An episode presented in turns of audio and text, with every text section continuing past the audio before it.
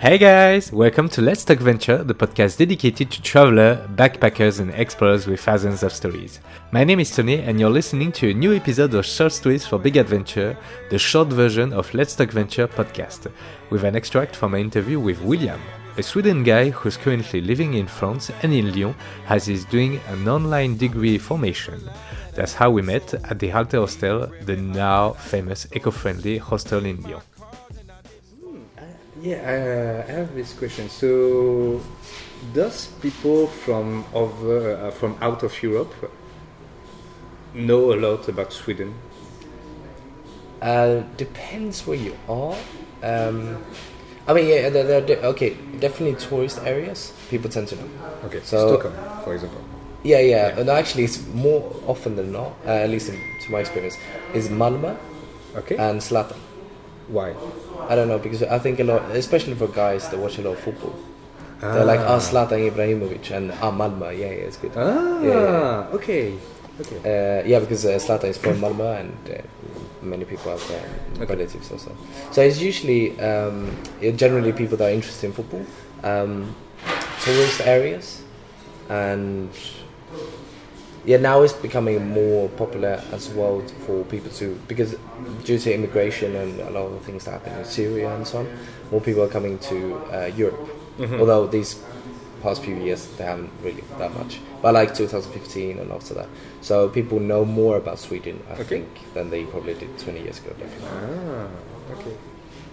So it's because of immigra- uh, immigration that people tend to see. Okay, w- which option do I have? Yeah, exactly. Europe? Yeah, yeah. Because Sweden takes in relatively uh, fairly a, a, lot compared to many other countries. Okay. Although that is really in a, in a decline. Uh, so is there a lot of uh, immigrant in Sweden as well now? It's becoming now. Uh, yeah, um, much more now since. I mean, like, I remember when my dad well, actually, I don't remember. I wasn't born at that time. But I remember my dad telling me that when he came to Sweden in the 80s, because my dad is from London, mm-hmm. um, and he he was quite shocked that there weren't many fruits. You know, they mango. You didn't have that in Sweden um, in the 80s and so. On.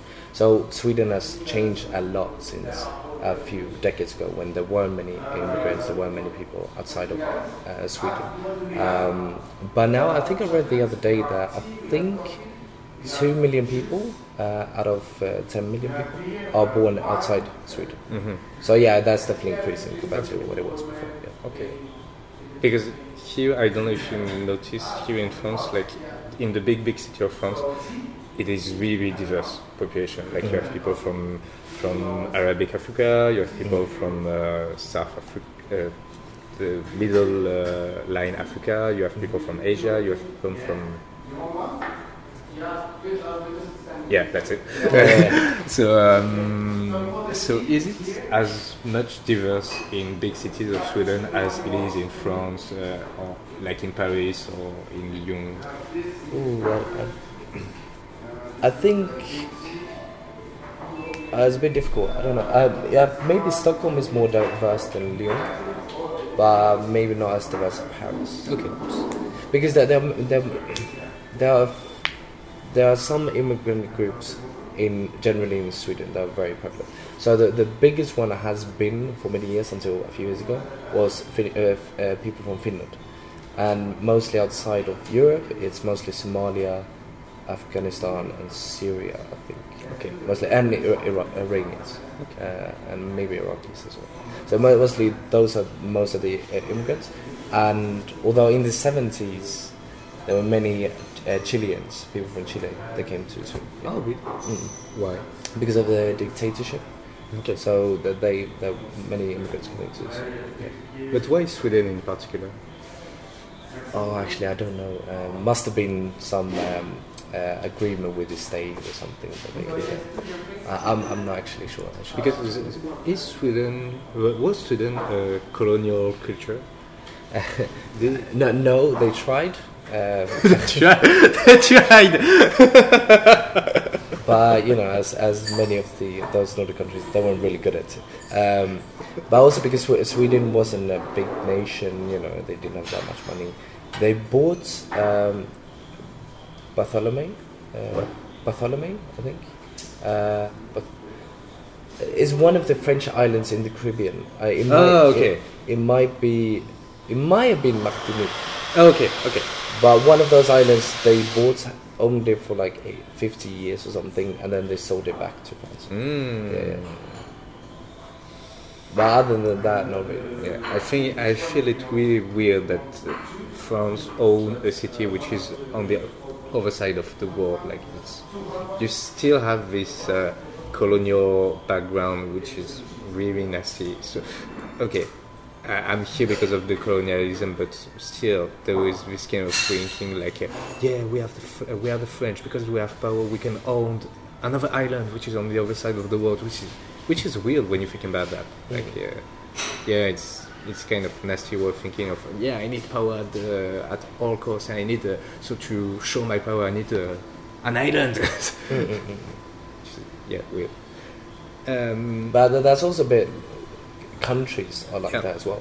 Maybe because most mo most kingdoms um, or different countries they started out usually around the city. yeah, So usually city states, and then they expanded, then they expanded, and Mm. then they try to assimilate more of the other groups in Mm. the country uh, after a while as well. So Okay. that, that, that that tends to happen as well. And uh, since the colonial history has, is marred with many uh, atrocities and so on, and since it, it wasn't that long compared to country building, obviously there are many constraints uh, compared to a national country, for example, which have had many hundreds, if not thousands, of years to build up an identity. okay. I have uh, an interesting question. So, uh, was there in the Swedish culture uh, a Viking background, or the Viking background was it only from Norway? Uh, So there were mostly two different strains. Um, so Norway and Denmark tended to go west, okay, and Swedes tended to go south. okay, Um, yeah, yeah. So, so if you watch the, I think, Viking TV show. yeah, yeah, they're, they're, they're probably more Danes and Norwegians that go to England and uh, Mm. America and, and Okay. Iceland and so. But um, Swedes tended to go to Iran, Persia, and uh, the Muslim empires and so. Okay. Yeah. But was it the same empire of Vikings, or was there was it different group of Vikings? No, so they were mostly uh, local kingdoms, but they're Ah. very small. So Ah. it, it wasn't Viking It's just a general term for these raiders, basically in this area that had similar culture. Okay. but they weren't strong enough to have a bigger society or civilization. sense. Okay, okay. I should watch this TV show Vikings, but, yeah, doesn't have time to watch. Yeah, I, I haven't watched it. I think I watched the first season. Of okay. I don't know. Do you have a moment during your traveling that you were in a situation when you felt about in your head, okay, what the fuck, what the fuck is happening, happening right now? What is this situation? How the fuck did it happen? you can uh, take time to think about this one. So, Yeah, I'm, I'm, I'm, I'm th- I think very quickly that's that hasn't really happened yet. Mm-hmm. Uh, but I have had because it took me almost well more than two weeks to find a place to live. Mm-hmm. So I lived at a hostel for three months, uh, for three weeks, and during that time I was very worried: Am I going to get a place? Because um, it's quite difficult getting within a certain budget in Lyon to get accommodation, and because you might um, write to some people and they will completely ghost you. So they won't contact you, or they might say, "Yeah, sure," and then nothing. Yeah. And then you're like, "Come on, please, can, can we talk?" Nothing. Um, so during that time, I'm like, "Oh fuck, what, what, what am I doing here?" You know, uh, and, and I would just want to get a place to live, and uh, that's good. Eventually, it worked out, um, but uh, that that that was during that period. Okay. what am I doing? Maybe I should just go back or do something else. You know? Okay. But uh, even in London, for example, because I think London is a great place to have this kind of weird stories of, uh, okay, what the fuck is happening right now? Why are they doing that? Uh, not really. Ah. Um, although actually, uh, because I've been um, when I was in um, high school, Yeah. the equivalent, I actually moved to London. I was going to stay there for it should have been like eight months during a whole school year, but I didn't really like it. Uh, so um, multiple reasons. So I went back after just a few weeks. So during that time, yeah, definitely I thought, well, what am I doing? I shouldn't do this. You know, I'm, I need to go back. So I went back, but then yeah, I returned last year. Uh, but no, last year I, did, I didn't.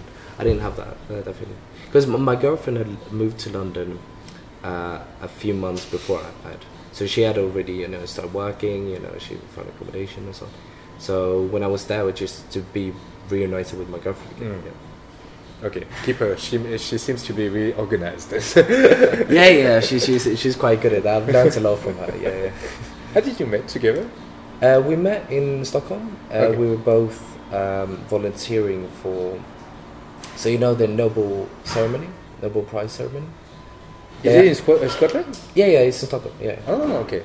uh, maybe I should have said that. Yeah, yeah. So Nobel is yeah, then there has that in the old town. Yeah. in Stockholm, yeah. Uh, but they have an after party. So we, with the university, we volunteered to help the at the after party set it up and Hmm. everything. Uh, so we met there. We met during the deconstruction, just after the event. Yeah. Cool. Yeah. So that was quite fun. Yeah. Okay. Okay. And then we realized we on met multiple pictures together during the nights, but we had never met. You know, we're like, oh, you were there? Yeah, we're in the same photo. Yeah. yeah. So it was, it was quite fun. Yes, Yeah. So, so, we met a month later. We started hanging out, and we've been talking a bit during the time. And I think we went out with some friends. I got some friends. She got some friends. Uh, on Friday, we were out meeting each day during the weekend. By I think Tuesday or something, I slept over at her place, and the day after or something, we've been living together ever since. More or less. Yeah, it went really quickly. yeah. That's why also I'm living in Lyon by myself now, and she's so we have that kind of commitment as well. So Okay, okay. Very much together, and so, yeah. Okay. You, yeah, if it's working. It's Oh yeah. Yeah. Cool. Okay. Um, funny fact: If people are wondering why there is no uh, Nobel Prize for mathematics, it's because the guy who invented the Nobel Prize, uh, his wife cheated on him with a mathematician. is that why? Yes. So to get revenge, he, he decided there would never be a Nobel Prize for any math discovery. so yeah. That is funny.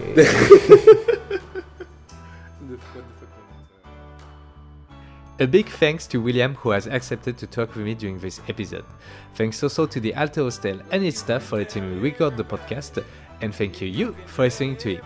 I highly invite you to listen to the full interview in the previous episode of Let's Talk Venture, and you can also find other episodes of Let's Talk Venture on YouTube, Spotify, Deezer, Apple Podcast, PodCloud, and the Internet Archive. You can follow my adventure on Instagram and Facebook, and all the links will be in the descriptions. And if you've liked this episode, please share it and talk about it around you. Don't forget to subscribe, leave a thumbs up and 5 stars, and I see you next Monday.